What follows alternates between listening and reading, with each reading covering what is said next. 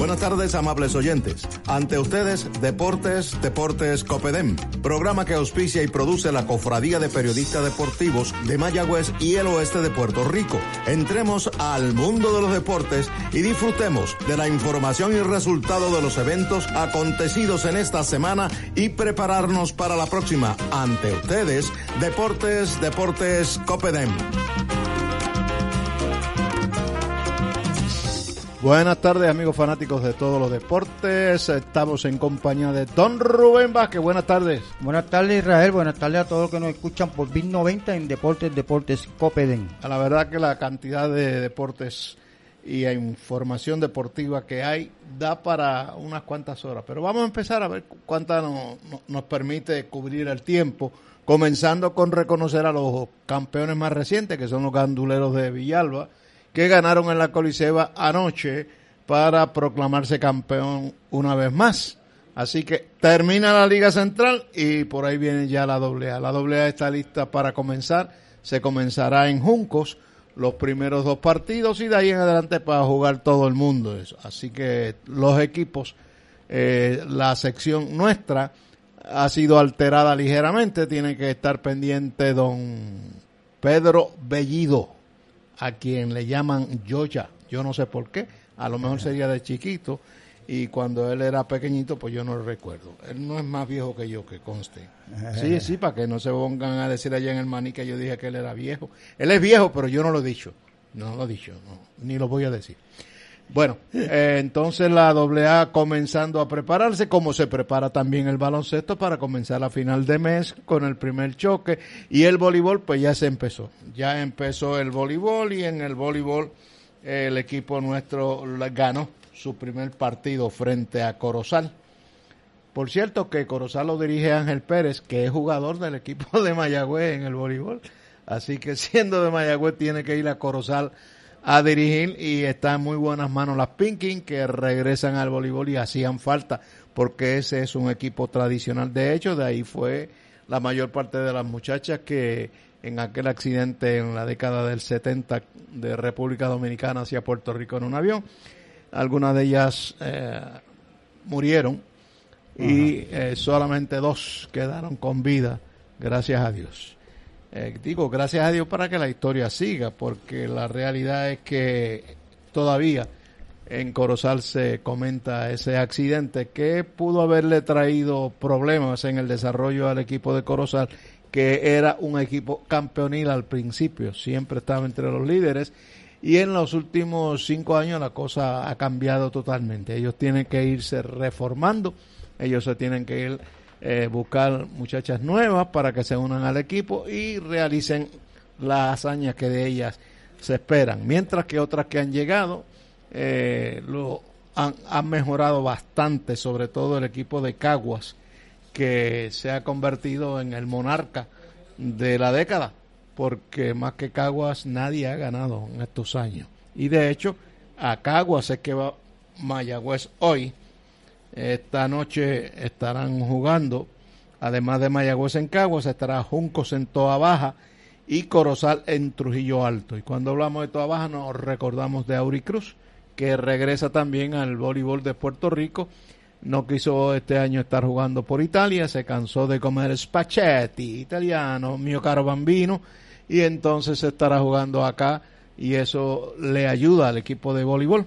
Eh, equipos nuestros como el de baloncesto ingresan a Tokio a los próximos Juegos Olímpicos y eso nos agrada de sobremanera, como nos agrada las aportaciones económicas que se han hecho al Comité Olímpico durante esta semana, que le dieron cuatro milloncitos para que doña Sara, que esperamos que llame ahorita, eh, doña Sara administre y ya ella concedió o sea, separó el dinero correspondiente a los cuarenta y tantos atletas que representarán a Puerto Rico en Tokio, porque no está el equipo, el equipo completo finiquitado, faltan todavía jugadores. Algunos le van a dar segundas oportunidades para hacer el equipo, empezando por el baloncesto, que yo lo veo bien distante, pero de todas maneras tienen la oportunidad. eh, sí, Peña, no sé si viste los juegos, pero vale, vale, digo, hace uno 10 años atrás, la verdad era, era como fanático, uno ve los juegos de la selección de baloncesto femenino como que no, no, no atraía tanto, pero déjame decirte, yo vi todos los juegos y valía la pena ver, ver a, a, estas, al equipo nacional jugar de tú a tú con, con, con las del mundo, porque se le ganó a Brasil solamente y, a, y, tal vez Australia se hubiese jugado un poquito mejor y se hubiese perdido por menos, pero antes, antes desde la salida eh, con cualquier equipo acá en Sudamérica. Ya tú sabías que era de exhibición. Sabíamos lo que venía. Hay varias jugadoras que la verdad es que que, que, da gusto, da gusto, da gusto verla jugar eh, la selección. Y ellas se fajaron y me parece que merecían la oportunidad. A los muchachos no le va tan bien porque la verdad que hay una serie de monstruosidades profesionales, porque ya todos los equipos tienen jugadores en la NBA y no es como antes que eran única y exclusivamente norteamericanos. Ahora hay de, todas de todos los países. Es como, es como, ¿verdad? Siempre decimos que el deporte ha caído en, en alguna área, ejemplo, hablando de Cuba, ah, que si el deporte, el béisbol ha caído. Oye, no es que ha caído, es que ya a nivel mundial ya ellos se están ya ellos se están enfrentando a los profesionales profesionales muchos de, la, de las grandes ligas que antes no se tenían que enfrentar. Correcto, de su mismo nivel. Pero están al mismo nivel. Que, era, ajá, que, que ellos se supone que ellos están al mismo nivel de acá, que antes ellos se enfrentaban con este nivel alto casi de jugadores que podían estar en las grandes ligas, que no estaban en grandes ligas, pero los lanzadores mayormente, que en el béisbol eh, yo creo que un 75, 80, 90% de los lanzadores, oye, eran lanzadores de sobre 90 y pico de millas, de millas, fácil, siempre, toda la vida, mientras que nosotros teníamos los lanzadores de tal vez 80 y pico millas. Sí, porque aquí se utilizaban única y exclusivamente los aficionados.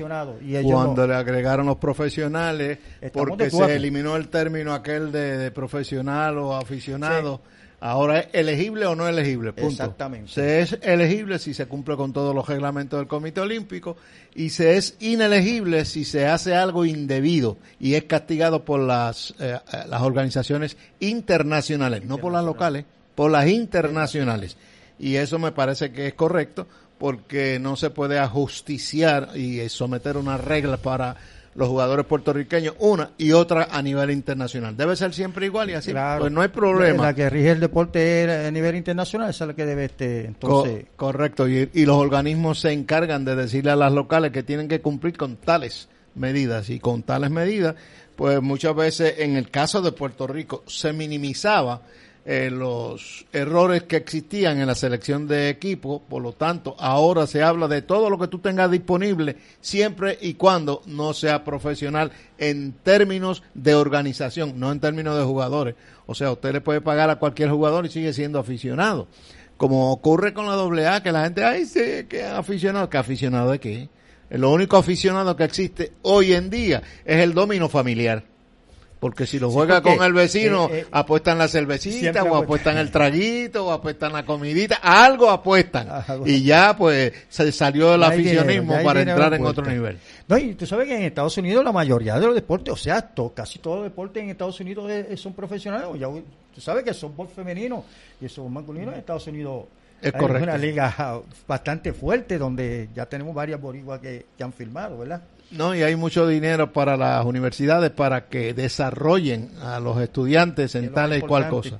Y entonces, pues los jugadores muchas veces se mantienen en la NCAA, en lo que se desarrollan y después dan el brinco. hay, hay muy pocos jugadores que salen de escuela superior para la NBA por razón obvia, ¿no? Sin embargo, podemos mencionar algunos, los que se mencionan son unos fenómenos, como por ejemplo LeBron James no fue a ninguna universidad, ni vino de, jugar en NCAA ni nada, sino fue al profesionalismo.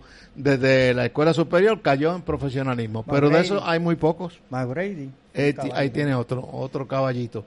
Y ahora vinieron los extranjeros también, los eslovanios, esos que tiene encabezado por Doncic, eh, y luego el Perjesic que, y, estos, estos extranjeros que están mencionando de por allá eh, han querido adquirir un año, por lo menos un año, dos años de experiencia en la liga en Europa para poder venir acá. Es la cosa. Y una vez estilizados, pues, como hay tantos equipos, pues hay tantas oportunidades. Y eso es bueno. De hecho, este fin de semana se está celebrando en Chicago las actividades correspondientes al, eh, al, al juego de estrella de la NBAA eh, digo a NBA, NBA, NBA cada, cada, eh, aunque hubo votación por parte de los aficionados, se escogieron dos personas en las dos conferencias que fueran destacados jugadores en cada lugar y entonces a eso le entregaron las votaciones para que ellos hicieran la selección.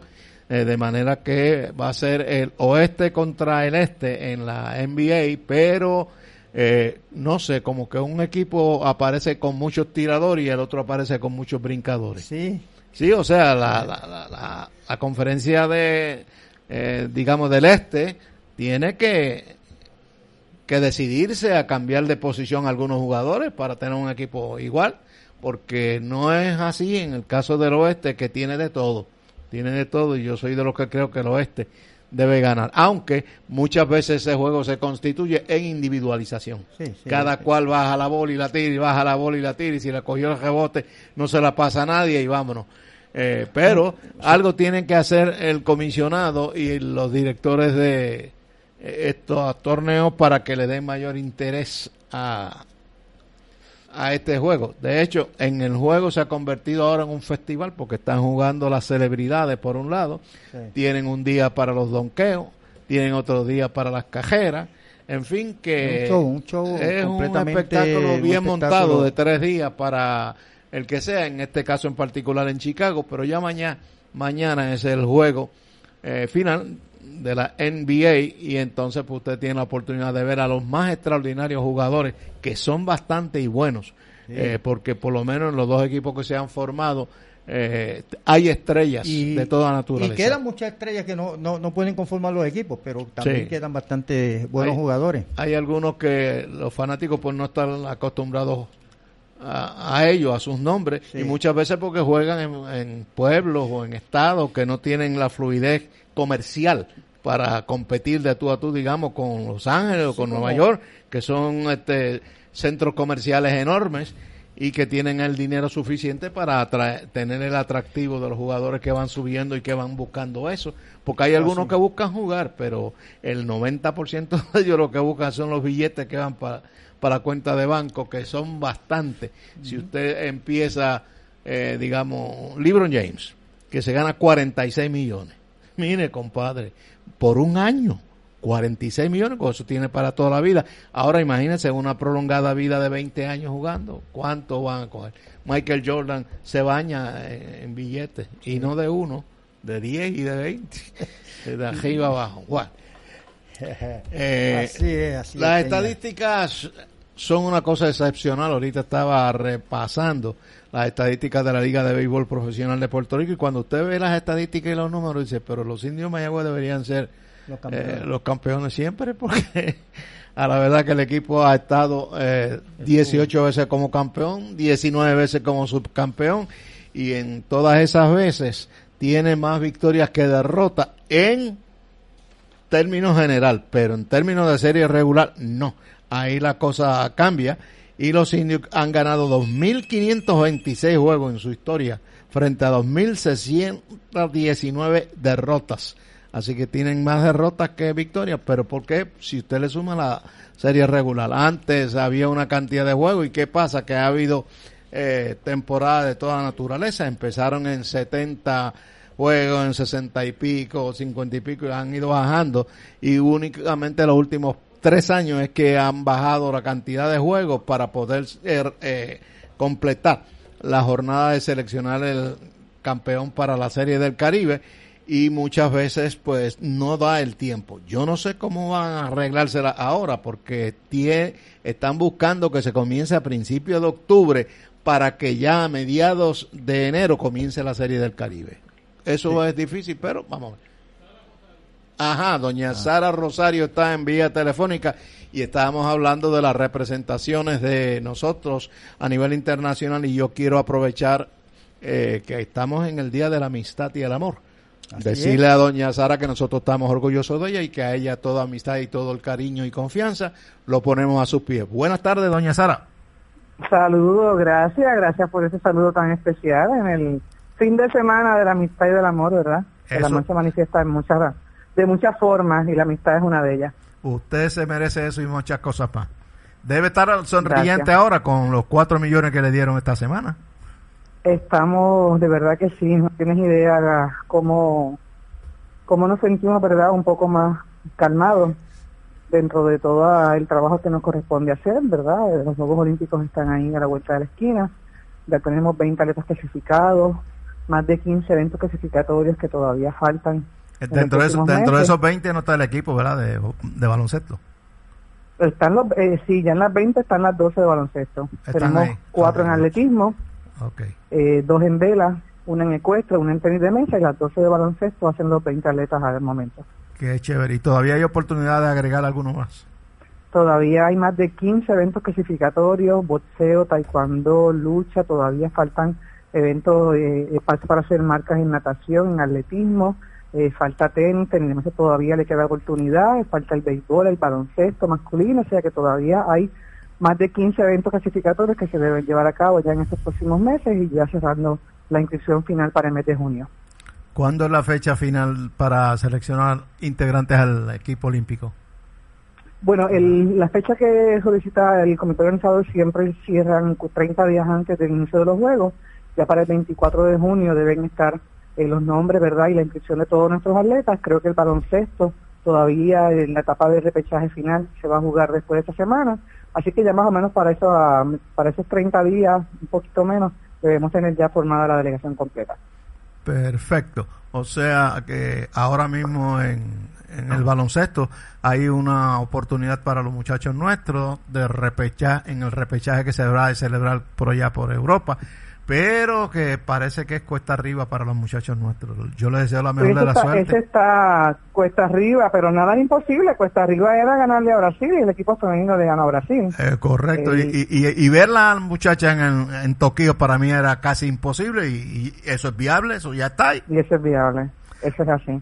Uno tiene que ir siempre al, evento deportivo con mucha fe, ¿verdad? Y con mucho entusiasmo. Si nos presentamos ya con poca energía y y mentalmente derrotado, pues obviamente el resultado va a ser la derrota. Así que estamos positivos de que nuestros atletas van a dar siempre todo. El sueño de ir a los Juegos Olímpicos es el sueño de todos nuestros atletas cuando comienzan desde niños y niñas a practicar su deporte.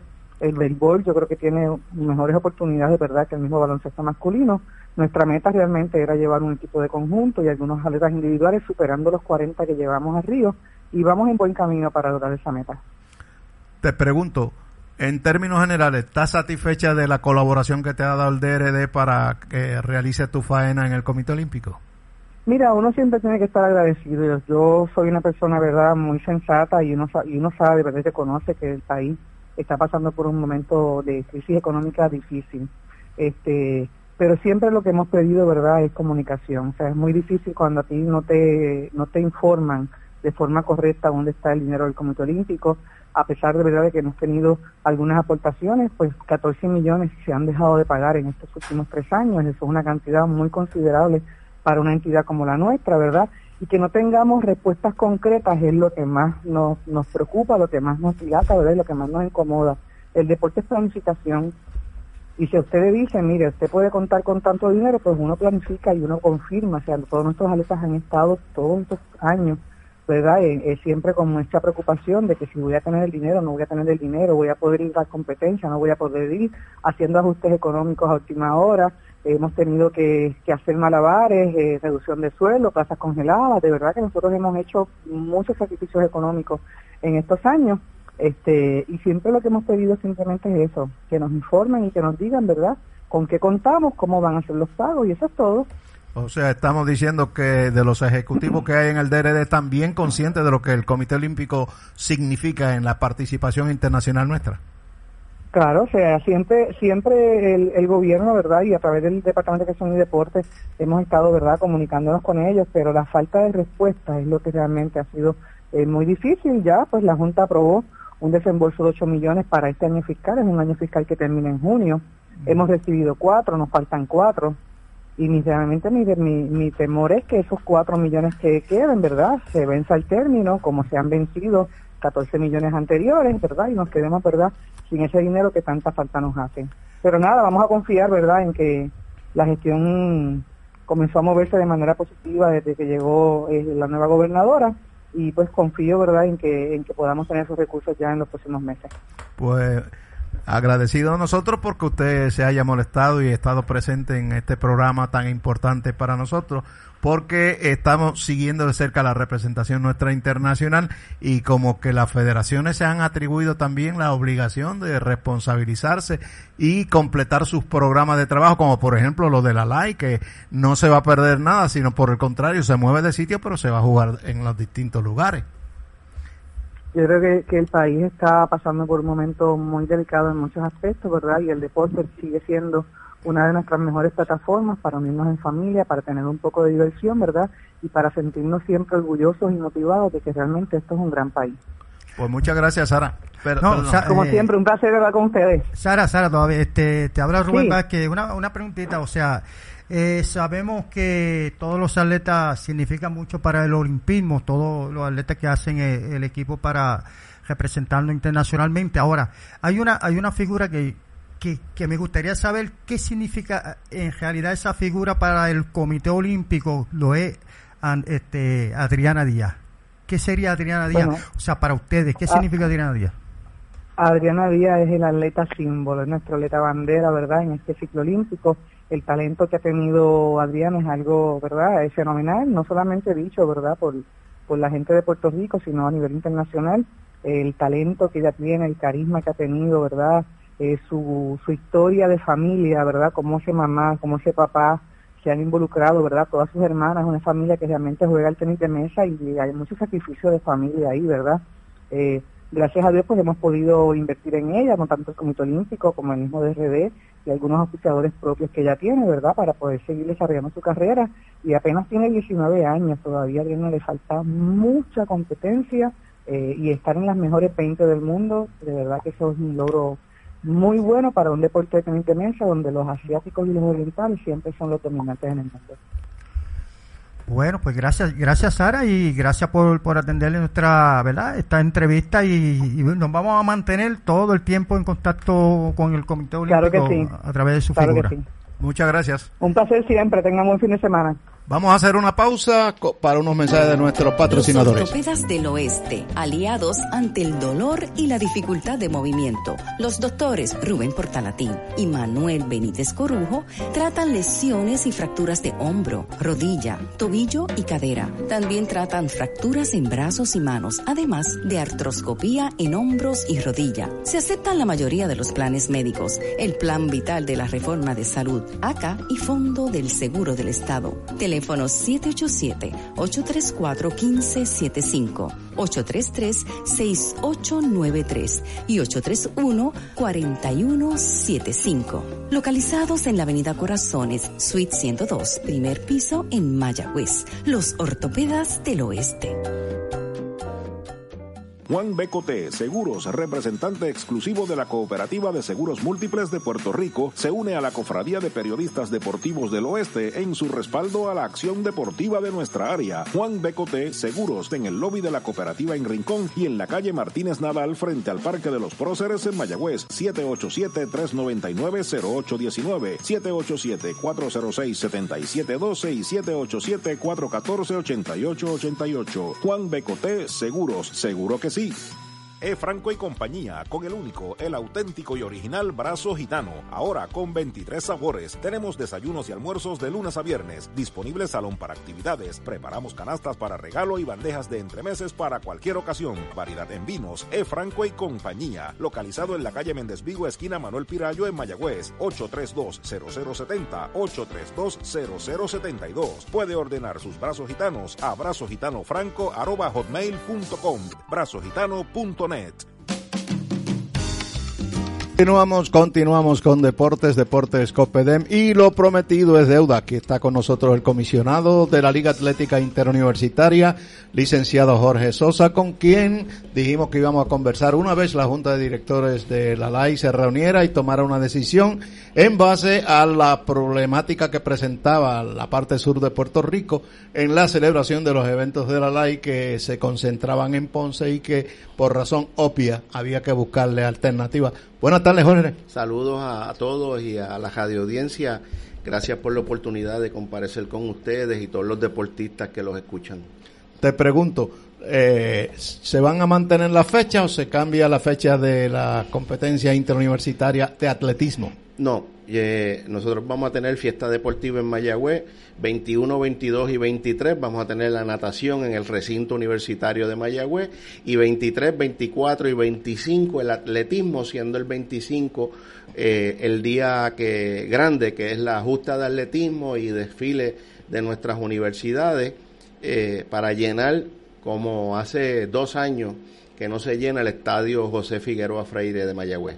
Y eso nos alegra porque ya en una ocasión se hizo y el planeamiento me parece que es el mismo. Lo único que hay que activar a toda esa gente que estaba eh, colaborando con el comité organizador de aquel entonces para que nuevamente vuelvan a ofrecer su esfuerzo y se realice una competencia inolvidable en Mayagüez como puede realizarse en vías de eh, completar el programa deportivo de la Liga Atlética Interuniversitaria. O sea que vamos a tener actividad en la cancha, en la en la piscina Carlos Berrocal, así como en la pista del José Antonio Figueroa y las porristas, ¿dónde van este año? Eh, eso no lo hemos decidido aún, Israel. Eh, déjame hacerte, eh, es tan importante, yo quiero agradecer a través de este medio y cada vez que puedo y donde quiero, cuando nosotros recibimos en la LAI la carta de por el alcalde de Mayagüez y su gobierno municipal, José Guillermo Rodríguez, que nos dice si Ponce no puede celebrar la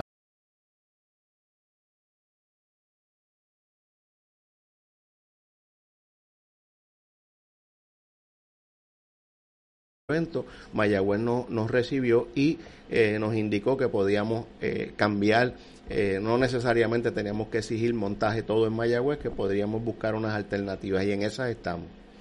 Perfecto, o sea que ya está decidido lo del atletismo y lo de la natación. Sí, lo que nos falta adjudicar es sede para el porrismo que va a estar el día domingo 19. ¿Y por qué un domingo y no viernes? Pues porque este año lo tenemos varios integrantes de los equipos de porrismo que viajan al mundial que comienza el día 24, empiezan a viajar y tradicionalmente el porrismo se hacía el viernes 24 antes de justa. Y ellos ah, nos han pedido adelantar la fecha y se adelantó la fecha la Junta de Gobierno. Y, Jael, también tenemos que pensar nuevas alternativas, como te estaba diciendo Sara en la entrevista que ustedes le hicieron ahora. La situación económica del país está, está complicada eh, los principales para el montaje de un evento eh, de, de, la magnitud de un festival deportivo, las aportaciones que hacen los gobiernos municipales son importantes, más que el patrocinio policía municipal, emergencias municipal, los voluntarios que nos ayudan del municipio, las ambulancias para tenerlas disponibles, bomberos que se unen en ese proyecto, que la gente dice, hay una aportación de los municipios, la que no se ve es tan o más grande, es tan o más importante que el pago del, del municipio. Y yo, eh, trabajé en el 2010, 2016, 2017 desde la parte municipal en el montaje de, la justa. Y eso es una logística bien complicada y eso hay que agradecerlo. Yo tengo que decir que ya el miércoles pasado tuve la primera reunión con el comité organizador de la, de la ciudad. Son mis amigos, gente experimentada, me dio un gusto verlos todos de nuevo y como eh, nos podemos ver, eh, ya de, mirarnos sabemos qué hay que hacer, cómo nos podemos ayudar. Para mí fue una mañana maravillosa. Nos convocó el señor Reinaldo Torres, que es el administrador de la ciudad. Y, yo le dije, todo este equipo yo he trabajado con él, vamos a hacer un, gran evento, así que ya está encaminado el proyecto de la seguridad y la logística para el sábado 25, ya le estamos dando forma.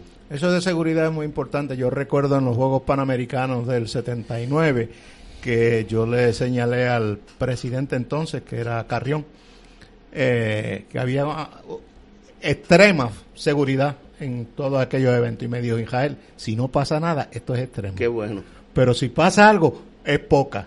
Así que yo me voy mejor por irme al extremo de que haya la mayor cantidad de gente disponible para la seguridad, de manera de asegurarme que no va a pasar nada. Bueno, mira, nosotros lo que nos pasó en Mayagüez 2010, aquel ventolón que nos tombó la El primer día. Entonces, el primer día, yo me acuerdo que nos habían exigido al comité organizador que, que tomáramos unos cursos del National Incident Management System, que él se abrevia NIMS.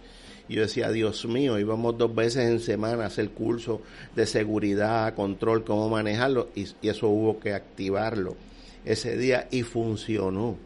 Funcionó que estábamos preparados para atender una crisis y tengo que decirte también la Guardia Nacional, los contratistas de la región, aparecieron las máquinas habidas y por haber y ya a las 10 de la noche estaba listo el estadio nuevamente y al otro día inauguramos. Así, así de importante es tener todo preparado al extremo. Sí, es verdad. Eh, precisamente estamos eh, casi seguros de que el comité organizador de aquí, como ya tiene su experiencia, pues no debe tener mucha dificultad en entrar en las mismas consideraciones que se hizo antes para poder repetir el éxito que merecen una competencia de esta naturaleza. Sí, ya tenemos, yo había, yo con todo esos procesos está guardado en, en, unas carpetas cuando yo estuve de director ejecutivo de la Fundación Mayagüez 2010.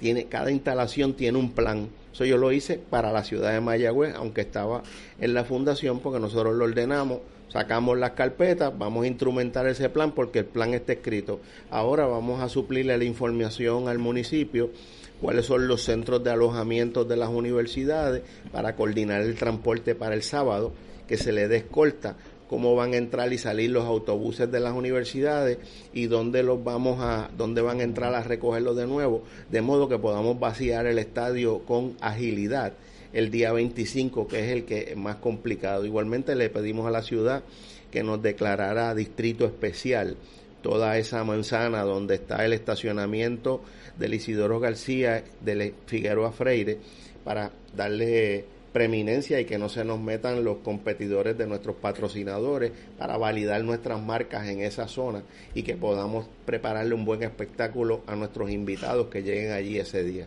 Así que hay solicitud especial para la ciudadanía de que colaboren en la medida que se pueda, porque por lo menos en tránsito se eh, van a hacer algunas variaciones, pero eso es cuestión de un par de días y nada más. Después de ahí en adelante todo va a correr normal, que eh, esperamos entonces que la gente colabore en la medida de sus recursos para que la gente que trabaja en seguridad esté seguro de que las cosas van a poder ser timeadas, como dirían en Estados Unidos, poder ser medido en tiempo de entrada y salida de acuerdo al orden que ustedes establezcan. Y entonces de esa manera, pues la ciudadanía también es parte del éxito logrado en una, un evento de esta naturaleza. Pues yo estoy contento, eh, estoy en casa. Qué bueno. Eh, y me siento bien cuando vengo para acá, ahora cambio el, el, grupo, no es que me hayan tratado en, mal en Ponce, por el contrario, yo recibí de la alcaldesa María Meléndez y de los ponceños lo mejor. La pasé muy bien allá, pero me siento feliz de estar en casa. No, seguro, o sea, para pasar la ocasión en eh, otro lado las paso en casa. Sosa, de, eh, licenciado, de hecho, esta mañana cuando lo, lo, estuve en el programa, me indicó que entonces el, el festival deportivo como tal, pues este año va a tener una, unos cambios, ya que no va a ser esa semana completa de para el Festival Deportivo. Los malos momentos abren oportunidades. Eh, un festival donde se presentan ocho deportes en una semana es un reto logístico por los aspectos de seguridad, premiación, alojamiento, transporte, porque aunque el día grande es por ritmo y baile, los días grandes, perdón, no es menos cierto los demás días obligas a las universidades a invertir en alojamiento y demás en la zona. Eh, y este momento económico que está viviendo el país requiere, nos abre la oportunidad de que movemos el festival. Pues quién sabe si ese es el nuevo modelo de hacer negocio, de tener unas finales por unos periodos, a lo mejor hacerlos unos fines de semana. Miremos, por ejemplo, esta semana nosotros tuvimos la Serie El Caribe, eh, eh, sí, cinco días en el Irán Bison. Terminando la serie el viernes, el sábado arrancó el Panamericano de tenis de mesa en la cancha Quijote Morales. Los dos fueron dos exitazos en, en dos momentos determinados y el enfoque fue enfoque deportivo. Pues, pues me comentan eh, la fiesta. No, no hay fiesta. Si el municipio quiere organizar una fiesta pues yo voy, qué bueno, pero nosotros no vinimos a hablar, no recibimos una propuesta porque nos mueve la fiesta, eso también sería una afirmación equivocada, Israel. Claro, eso es una manera del municipio eh, recaudar algunos fondos que se devuelven porque en los alquileres, lo que se recibe en patentes y en la colocación de tarimas, capitaliza el gobierno municipal. Pero eso no fue el criterio. El criterio cuando lees la carta del alcalde es, si no se puede, vengan que yo los puedo recoger aquí en Mayagüez. Eso es lo que es importante. Si hacen una fiesta, pues me voy para la fiesta. Tan pronto se acabe la... me voy a compartir con la gente, porque eso es bien bueno también. Bueno, le agradecemos la gentileza que ha tenido de estar eh, con nosotros durante esta ¿Te quedan preguntas? Sí, sí, lo que pues pasa es que durante, durante el programa de esta mañana, pues hubo un compañero entrenador de entrenador que me estaba indicando, claro, la en el caso de Ponce, la, la, logística de Ponce, la, la pista como tal, eh, Mayagüez es bien, bien diferente. Y él me estaba eh, dejando saber que como se podría, el comisionado, no sé si podría ayudar en eso, es que los entrenadores no tienen un lugar en Mayagüez, dentro, o sea, al lado, dentro de la pista como tal, donde ellos puedan estar eh, pues, monitoreando a los atletas, gritándole, dándole este, que tienen que quedarse afuera, viéndolo por un televisor y no pueden estar allí, ¿verdad? Eh, estar presentes en la pista para poderlo monitorear y eso y gritarle pero la, la logística es bien, bien complicada. déjame, yo te voy a contestar de eso bien fácil. Número uno, la pista, el estadio José Antonio Figueroa Freire es la mejor pista de Puerto Rico de atletismo. Esa es la primera afirmación. ¿Por qué? Porque se diseñó pista de atletismo. Tenemos un super estadio que maneja 12 mil personas y fue diseñado bajo las normas de la IAF, hoy en día World Athletic, que le cambiaron eh, las siglas atletismo. Número dos, las mejores pistas del mundo, ninguna tiene la pista de calentamiento en la misma zona donde está la pista de competencia. Tres, si el reglamento de World Athletic dice que los entrenadores pueden estar en la pista, con mucho gusto yo voy a cumplir porque para mí el montaje deportivo debe de regirse en la medida de lo que digan los lineamientos. El reglamento de la internacional no permite a los entrenadores dentro del área de competencia. Usted entrena, puedes parar por la verja, pero no lo dice no lo dice. Lo que pasa es que el montaje de Ponce, por la naturaleza de la forma, tiene un bastón de pista dentro del parque que se puede ver. Pues eso es bueno también, yo lo entiendo. Pero no es que sea mala de Mayagüez. La de Mayagüez está conforme a las normas. Y el municipio ha sido más que eh, eh, gracioso en colocarle un monitor para que ellos vean lo que está pasando en el área de la competencia. Pero nuestra pista, y con el perdón que yo me siento que soy parte de ese proyecto también, me perdonan el egoísmo, está conforme a las mejores prácticas del atletismo del mundo y tenemos una gran pista. Y yo, si ellos, pero no es así. Igual, las áreas de prensa, las áreas de prensa están reglamentadas en el reglamento de la IAF. No puede estar todo el mundo en el área de la pista porque dañamos el evento. Tenemos una área donde ir y tienen que haber unas escoltas que te lleven y unas zonas para por la pértiga, los lanzamientos, que vamos a tener que hacer los lanzamientos este año en el recinto universitario de Mayagüez, porque al cambiársele la superficie de la grama a una grama artificial, pues ya no se van a poder hacer los lanzamientos en el Figueroa Freire, que eso se van a tener que celebrar en el, en el RUM, que vamos a ir a cotejar la zona de lanzamiento para que también esté de acuerdo a, la, a las normas de la intensidad. Eso es, yo, yo quisiera complacerlo. Yo quisiera que todo el mundo estuviera feliz, pero me tengo que apegar al reglamento porque lo que quisiera es que nuestro evento sea modelo. En la medida que nos alejemos de eso, no le hacemos un favor ni a los atletas ni al mundo. Tenemos que tratar de presentar un evento de calidad mundial y eso es lo que a mí me, me gustaría. Esa, esa es la realidad. Mejor aclaración no, no puede haber. Así que... He dicho. Caso cejado. Vamos a unos mensajes y continuamos en breve con Deportes, Deportes Copedén. Qué bueno verlo.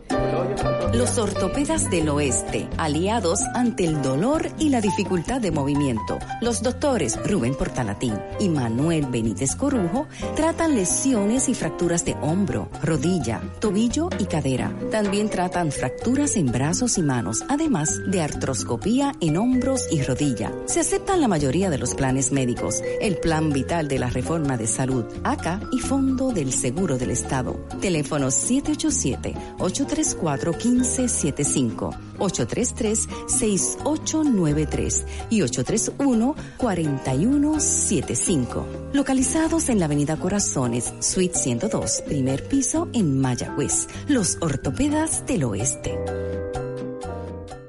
Juan Becote, Seguros, representante exclusivo de la Cooperativa de Seguros Múltiples de Puerto Rico, se une a la Cofradía de Periodistas Deportivos del Oeste en su respaldo a la acción deportiva de nuestra área. Juan Becote, Seguros, en el lobby de la cooperativa en Rincón y en la calle Martínez Nadal frente al Parque de los Próceres en Mayagüez, 787-399-0819, 787-406-7712 y 787-414-8888. Juan Becote, Seguros, seguro que sí.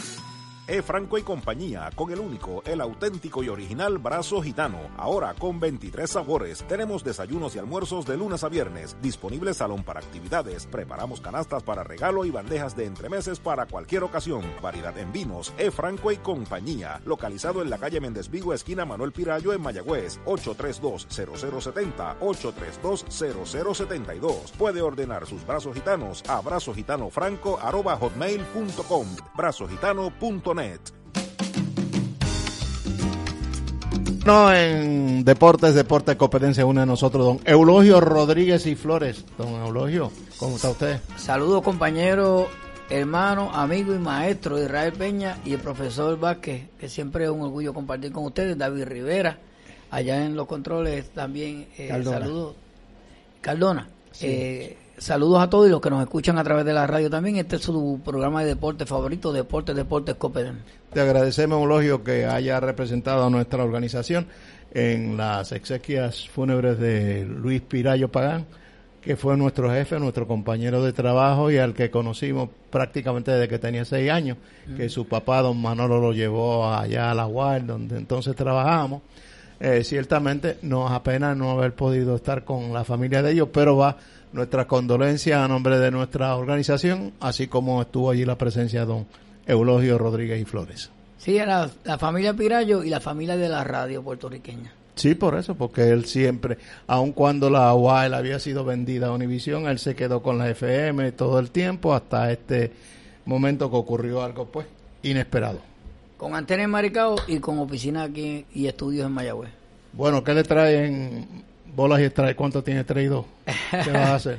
Nosotros estamos eh, comenzando, hablando un poquito de la temporada de voleibol superior femenino, que las Indias en su primer partido... ¿Arrancaron ganando? arrancaron ganando, también el regreso este de varios equipos que no habían habían estado fuera, regresan al voleibol. Le esperamos que las Indias de Mayagüez sigan recibiendo como de costumbre el respaldo de la fanaticada aquí en sus juegos en el Palacio de Recreación y Deportes. Eh, nuevamente regresan regresan los refuerzos a, a esa liga eh, y siempre, siempre, mucho más que el masculino, el voleibol superior femenino. El martes empezamos acá como local porque los primeros dos juegos se los pusieron afuera, los pusieron a las Pinkin, las pasamos por la piedra, hoy va para Cagua, ahí no van a pasarlas por la piedra, pero van a jugar de tú a tú porque las los dos equipos... Eh, anoche estaba jugando Caguas y yo no vi que fuera tan fuerte. Digo, a menos que le falte alguna importada, por jugar y que, eh, con esa complemente lo que debe ser el equipo campeón que fue en años anteriores. Esa victoria... ¿con Cagua que va a jugar Auri? ¿Auri Cruz va a jugar con no, No, no, con Trujillo. Con Trujillo, ah, bueno. Precisamente la Pinkin, un abuso. precisamente la Pinkin de Corozal, uno de los equipos que había estado fuera en las pasadas temporadas y regresa a darle ese toque porque hay que recordar que en la historia del voleibol superior femenino, la Pinkin tiene su sitial en cuanto a campeonatos logrados. Es correcto, y el dirigente este año va a ser un mayagüezano, Ángel Pérez. Ángel Pérez, que Y está Ángel comenzando lo que esperamos ser una carrera fructífera en el voleibol superior. Como coach, porque Y- como y- jugador fue un fenómeno. Definitivamente. Bueno, y entonces en el caso del voleibol, este, se ha estado jugando en los últimos años por, por puntos. Ganados, o sea, Ganado y y perdido. es por, pero es por puntos también, o sea, ¿cómo, cómo es para... De los participantes, las primeras seis que terminen son las que clasifican, hacen dos grupos de tres. Y entonces, eh, después, los que ganen en los dos grupos se, se- Y- se pero miden no sería a base de... O sea, un equipo puede tener más juegos ganados, pero tener menos puntos menos puntos y estar en, en el calendario. ¿Cómo es que se, se notaría No, eso? porque se van a ubicar a base de juegos ganados y perdidos. Ah, y los puntos entonces... Los puntos van a ser secundarios para decidir empates. Ok. Para decidir empates. por eso, por eso. Muy bien. Pero lo demás no, no hay problema. Y esperamos entonces, como señala Eulogio, de que la gente pues patrocine a nuestras indias que han jugado muy bien y que merecen todo el respaldo. Bueno, eh, con decirte que sin, si- si- sin ir a números de asistencia, yo me atrevo a decir que a las muchachas las iban a ver más gente que a los varones Sí. Definitivamente. por las razones así. que fueran. Así que esas mismas razones que sigan ahí manifestadas y se proyecte una buena asistencia este año, porque una buena asistencia le motiva, les estimula a las participantes a hacer un buen rendimiento. Y a mí me parece que Mayagüez va, va derechito para los cuartos de final. Sí, eh, estaba hablando con Henry Collazo, que en una ocasión también estuvo a frente de las Indias, y él me dice que inclusive en los torneos eh, escolares y colegiales hay más participación de las féminas que de, que de voleibol eh, masculino. De varones, pues. Y entonces eso estimula que más, más niñas vayan a ver entonces esos por, por eso es que David va más a las muchachas que a los muchachos. Eh, David siempre ha sido un seguidor de... No, no, que él, voleibol. del él- equipo él- él frente. está loco porque ella se acorten los, los pantaloncitos, pero no, ah, siguen igual. Eh, Bueno, entonces eh, eso es en cuanto al voleibol. El béisbol AA también comienza ya este mes, el 28. El- con el equipo de Juncos. Junco que es el recibiendo a, las piedras.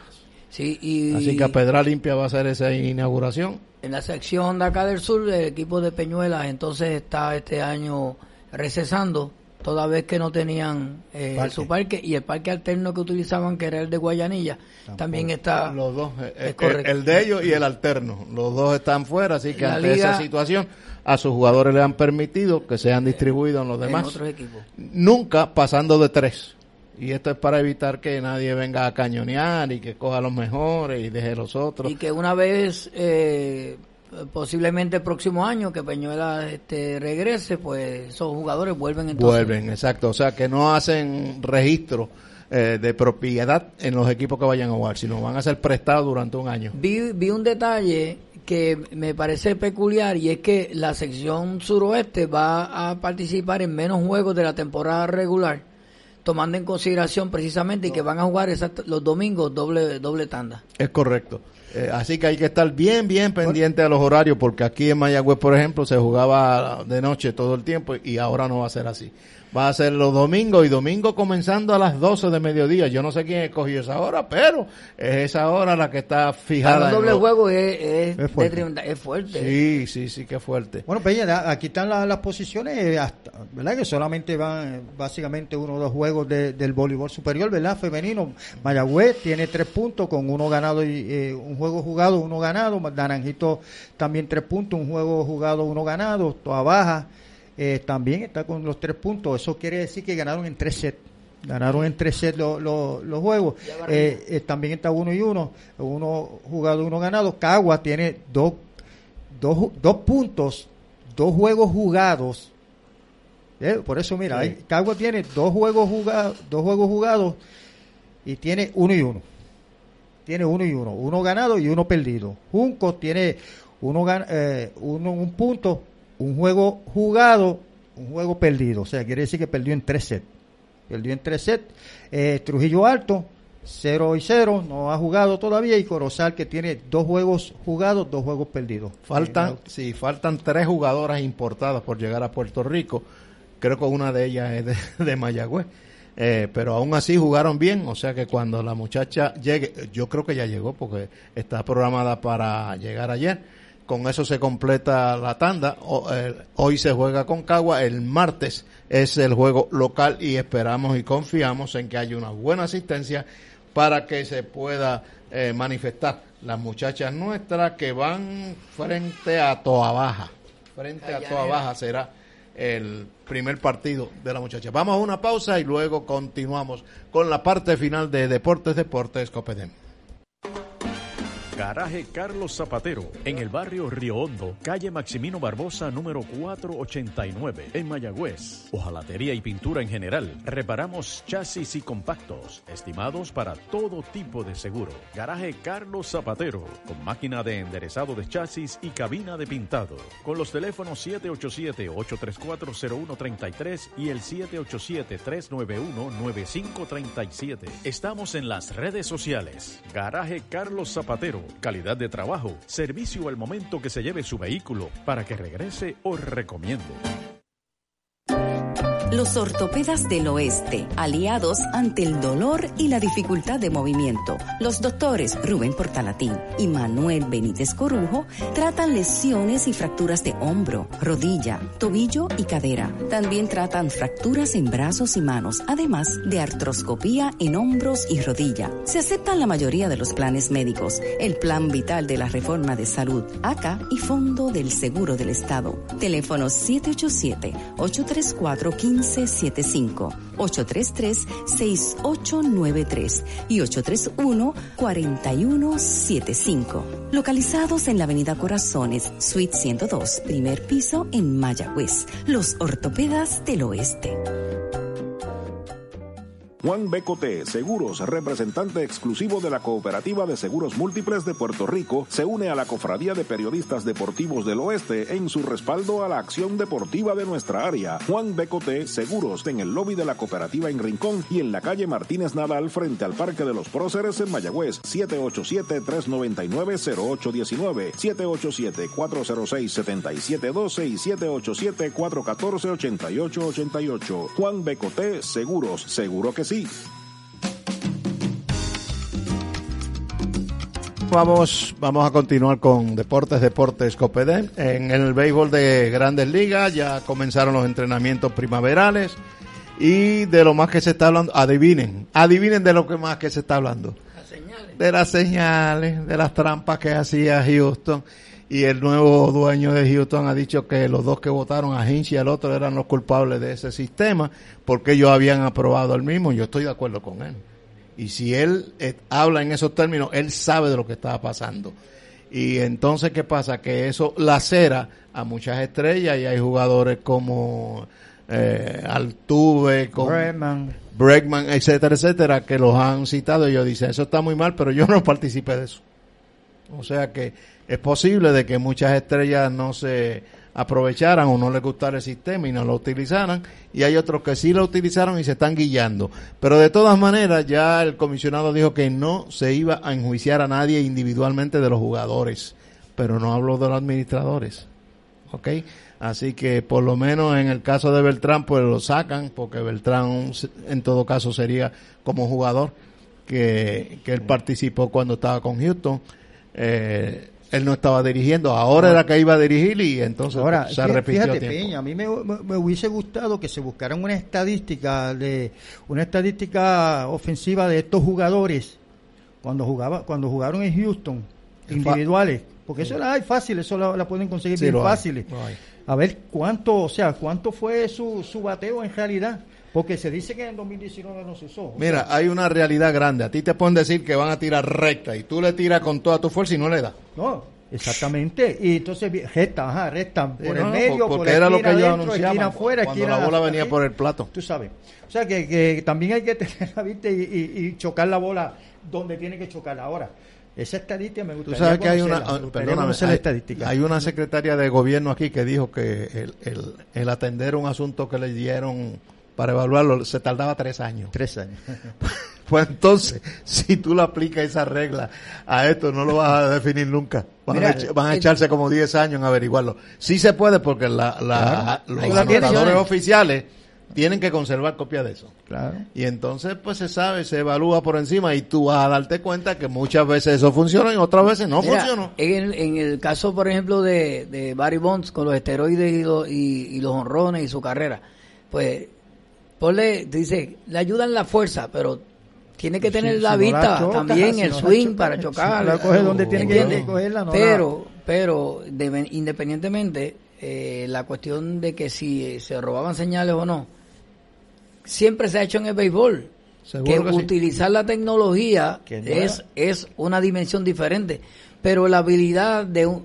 ¿Por qué existe el, el pitch out? Pues porque le robaste la señal a otro dirigente que iba a robar y tiraste al segundo y lo sacaste. Lo sacaste, el béisbol se trata de eso.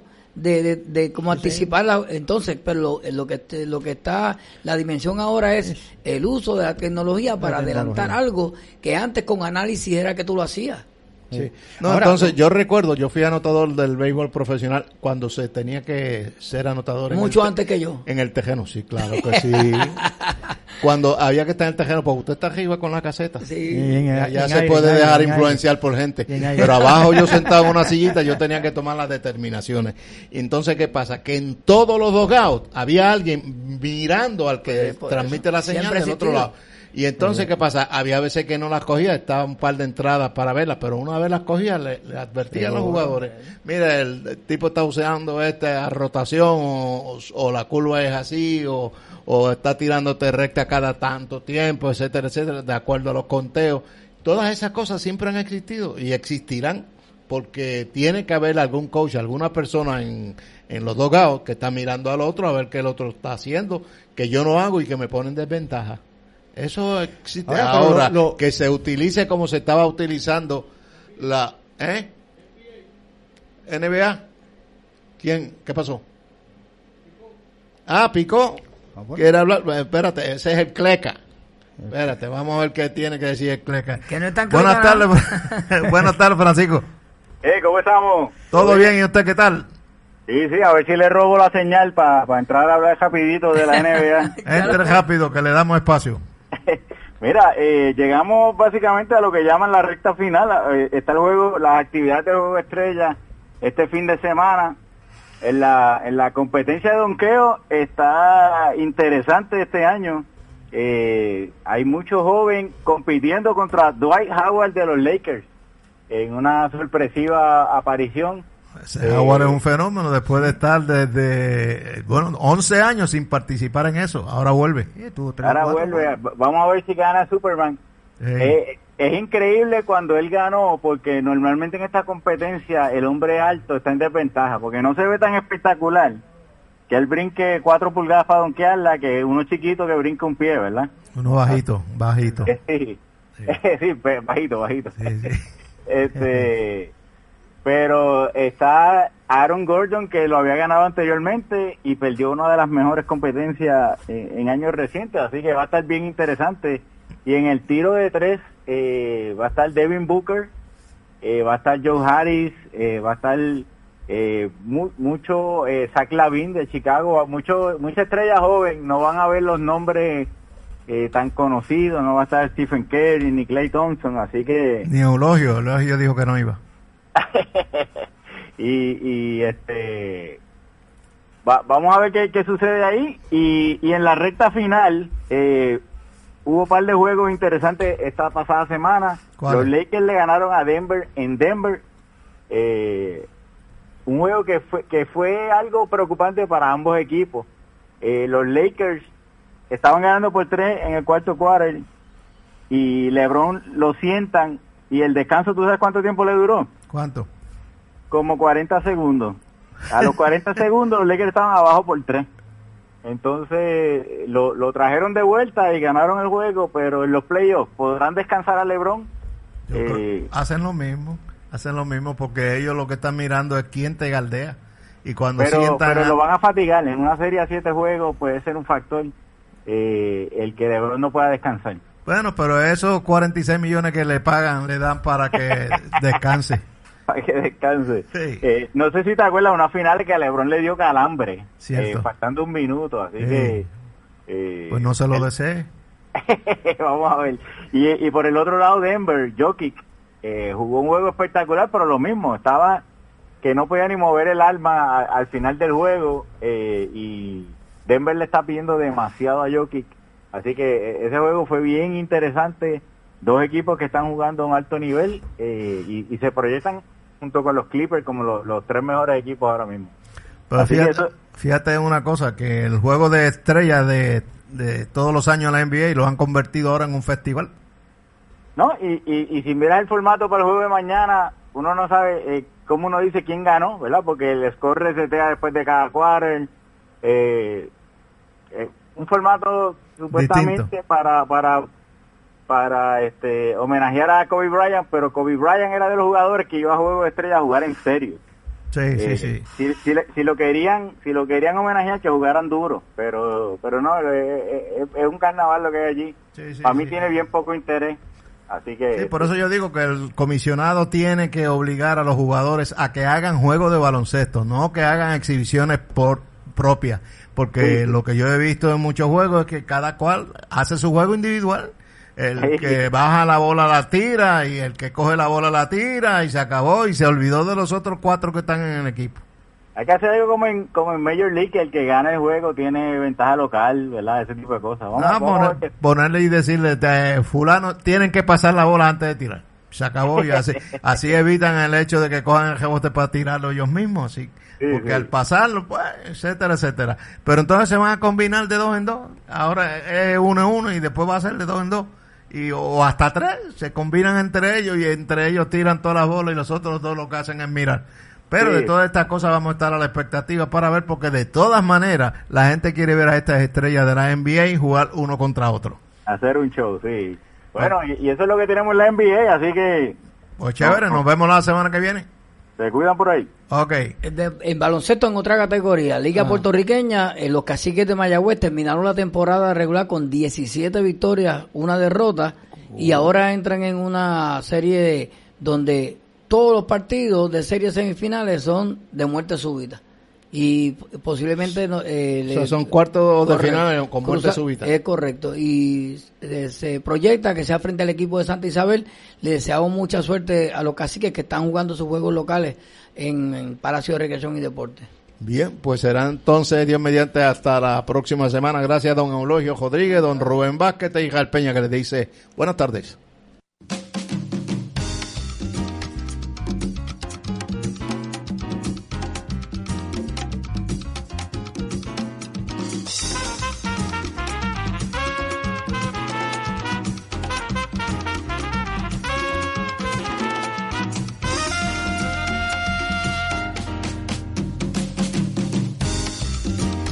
Aquí nuestro programa Deportes, Deportes Copedem. El mismo ha sido producido por la Cofradía de Periodistas Deportivos de Mayagüez y el Oeste de Puerto Rico, que les hacen nueva invitación para que nos acompañen la próxima semana. Pasen todos, buenas tardes.